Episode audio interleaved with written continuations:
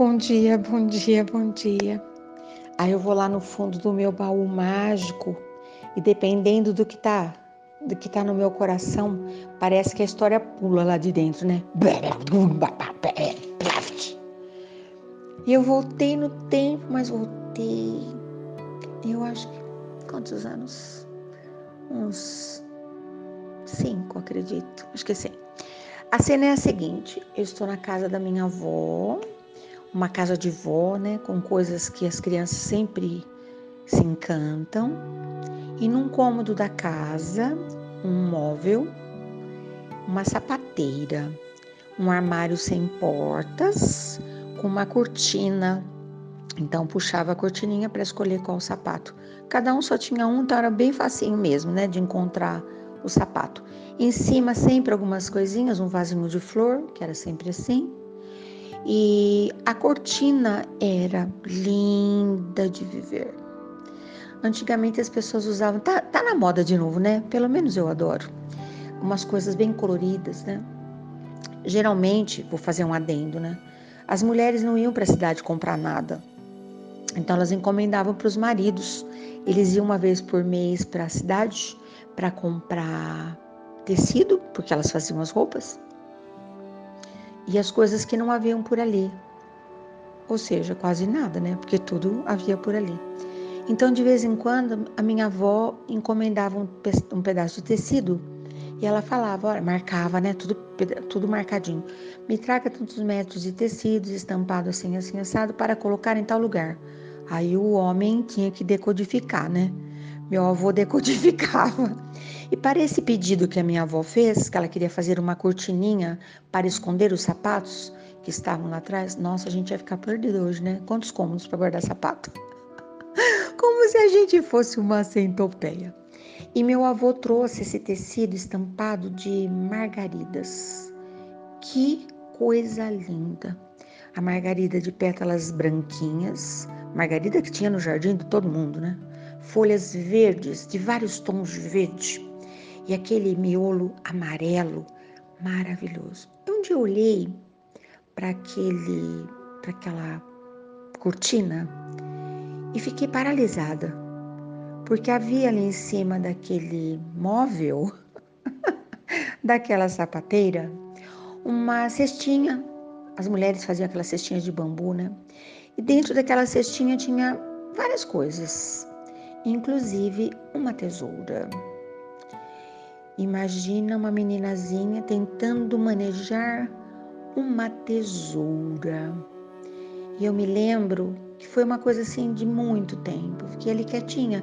Antigamente o pessoal deixava a criança brincar do que quisesse, né? Hoje não, que a gente é tudo helicóptero, né? Fica girando em volta das crianças. Mas no meu tempo não era assim, não. A criança ia. E vai resolver sua vida, vai aprender, vai cuidar. E o que eu tinha para fazer era ali me encantar pelas margaridas. E eu me lembro que aqueles meus dois dedinhos, né? O polegar e o indicador, eu peguei, pegava bem no meio daquela, daquele miolinho e ficava assim, tipo um guarda-chuvinha, e eu cortava. Aí, conforme eu cortei o primeiro, ficou, uh, não ficou muito certinho, né? Mas com aquele buraquinho dava para ver lá dentro. E aí caiu no chão aquela aquele meu link amarelinho. Nos primeiros, minha, meu dedinho não coordenava direito aquela tesoura, mas depois foi ficando bom. E era tesoura cega, né? Que o pessoal falava, que não cortava nada. Cortava, né? E eu cortei todos os miolinhos todas aquelas margaridinhas. E aí, não levou muito tempo, claro, quando minha avó passou e viu, né, aquele monte de janelinha para ver os sapatinhos lá dentro, ficou até mais fácil de ver o sapato, né? Minha avó veio com toda aquela doçura, porque ela era firme, mas era doce. Nunca escutei minha avó gritando, nem nada disso. Juntou toda aquela molecada que estava em férias ali, que também era o meu caso, e falou: Quem foi que fez isso? Eu levantei minha mãozinha, vocês acreditam? Porque na verdade, até então, eu não via nada de errado naquilo. Eu vi, fiquei com vontade, cortei, a tesoura estava ali, né? Como diz meu marido, a ocasião faz o ladrão, né? Se a tesoura não tivesse ali, sei lá. Aí minha avó falou: Você porque eu era tão quietinha e o que eu fiz era de menina quietinha. Nem foi uma arte assim, né? Ela falou: Ah, podem ir todos brincar, só fica a Lili. Aí eu fiquei ali quietinha, tentando entender, né? Aí ela falou assim: Sabe, filha, o lugar desse miolinho, onde que é? Eu nem sabia falar. Onde? Ela falou: É de volta na cortina. Aí ela tirou aquela cortina, porque tinha um, um pauzinho, né? O negócio escorregava ali. Falou: Ó, a vovó vai colocar aqui e você vai colocar tudo no lugar, tudo bem? Eu não tinha ideia do que fosse aquilo, mas ela me ensinou a passar a linha na agulha e costurar de novo. Imagina, acho que eu devo ter costurado um, né? Gente, mas foi uma eternidade que aquela bolinha amarela não voltava para o lugar de jeito nenhum. Ficou um buraco gigantesco, a bolinha foi ficando pequena. Aí minha avó pegou na outra ponta, porque o negócio era grande, né? E foi habilmente costurando o miolinho no lugar. Ficou bonito. Tinha um, um ponto, quem borda sabe disso, né? Que chama caseado, que hoje é um dos meus preferidos, que resolve tanta coisa aqui em casa. Buraquinho de traça, Ai, tanta coisa, né? Toalha de lavabo, adoro um caseadinho. E ela falou assim, enquanto ela ia costurando, ela ia falando: Sabe, filha, um dia você vai entender. Diante da vontade de passar tesoura, de falar uma coisa, ela foi dando uma lição de moral, na verdade, né? Uh, nós precisamos pensar: isso que eu estou fazendo aqui, eu vou, eu vou saber consertar? Se você não sabe consertar, você não faz.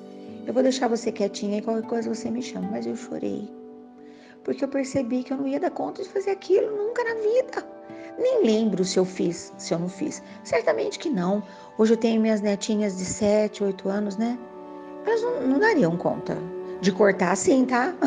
De pintar a parede com canetinha. Ah, isso sim. Mas de consertar, uh -uh. Mas de aprender, caso eu queira explicar alguma coisa, ah, isso até de um ano consegue. Eu falo com a Piquititi que ela entende muito bem. Então, é, eu quero, quero falar sobre, nossa, até gaguejei, né? Sobre essa, essa falta de cuidado que nós temos ultimamente, né? Diante das facilidades de emitir nossa opinião, de entrar na rede da fofoca, de fazer alguma coisa não muito saudável, como diz minha amiga, nossa, o cara é ilícito, né? Então, diante de tudo isso, ter a maturidade, a sabedoria de pensar: a tesoura está aqui, as flores estão aqui. Talvez se eu cortar todos os miolinhos de todas as flores, ninguém saberá. A minha consciência saberá. E aí eu lembro de um amigo muito querido que um dia me falou que ele estava fazendo uh, se preparando né, para o. Eu não lembro se era doutorado ou mestrado, ele fez direito. E o seu professor orientador sugeriu a ele, isso faz tempo, que ele fizesse algo sobre conciliação.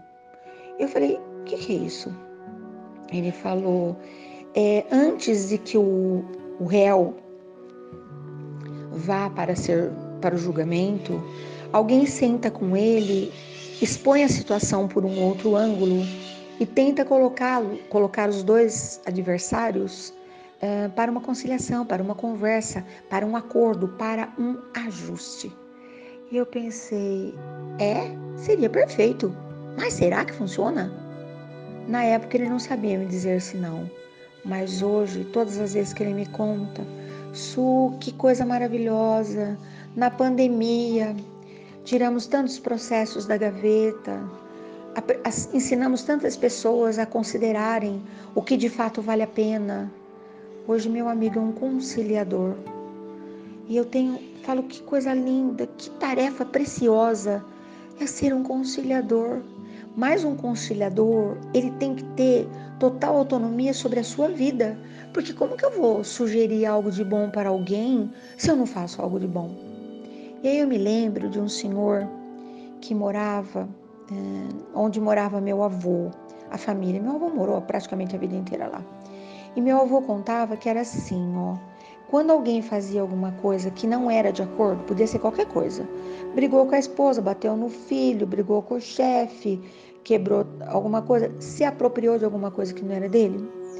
As pessoas levavam essa criatura que estava no momento não muito bom da vida e o, também o, o prejudicado, aquele senhor que era considerado um homem de total revolução. Ele escutava um, escutava o outro, ele era respeitado e ele estipulava a pena.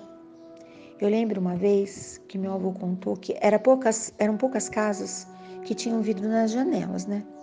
E uma dessas casas foi atingida pelo vidro, pela pedra de um menino, né? E o pai foi levado, o pai, o menino e o dono da vidraça, para a presença desse senhor. Ele ouviu, ouviu, ouviu, ele falou assim, ó, o menino não sabe uh, o que significa uma vidraça, né? Então nós vamos fazer o seguinte, ele vai fazer várias coisas para consertar, porque ele tem que entender o que ele fez errado. Primeiro ele vai limpar vidraças. Então nós vamos, enquanto ele não conseguir pagar a vidraça, o vidro do cidadão, ele vai limpar a vidraça de, de quem de quem aparecer. Então, quem tem vidraça para limpar, vai, vem aqui dar o um nome, que ou ele está na escola, ele está limpando vidraça. Ele vai ficar cansado de limpar vidraça para ele saber que não pode quebrar a vidraça do outro. Ele não sabia quanto valia. Enquanto isso, ele vai ajudar na coleta da missa de domingo, que o padre vai ajudá-lo, olha que coisa louca, né? A pagar a vidraça. Então, o padre que vai considerar uh, se ele realmente foi bom né, na coleta e vai dando aos pouquinhos para ele poder pagar a vidraça. Nós vamos conseguir esse vidro a preço de custo. Vou conversar com o vidraceiro, mas ele vai pagar e o papai dele não pode ajudar. Ele não chamou o pai para quebrar o vidro, não vai chamar o pai para consertar o vidro. E eram várias, de vez em quando meu avô contava e falava assim: Nossa, esse homem é realmente um fantástico. Ele devia assumir um posto de juiz das grandes causas.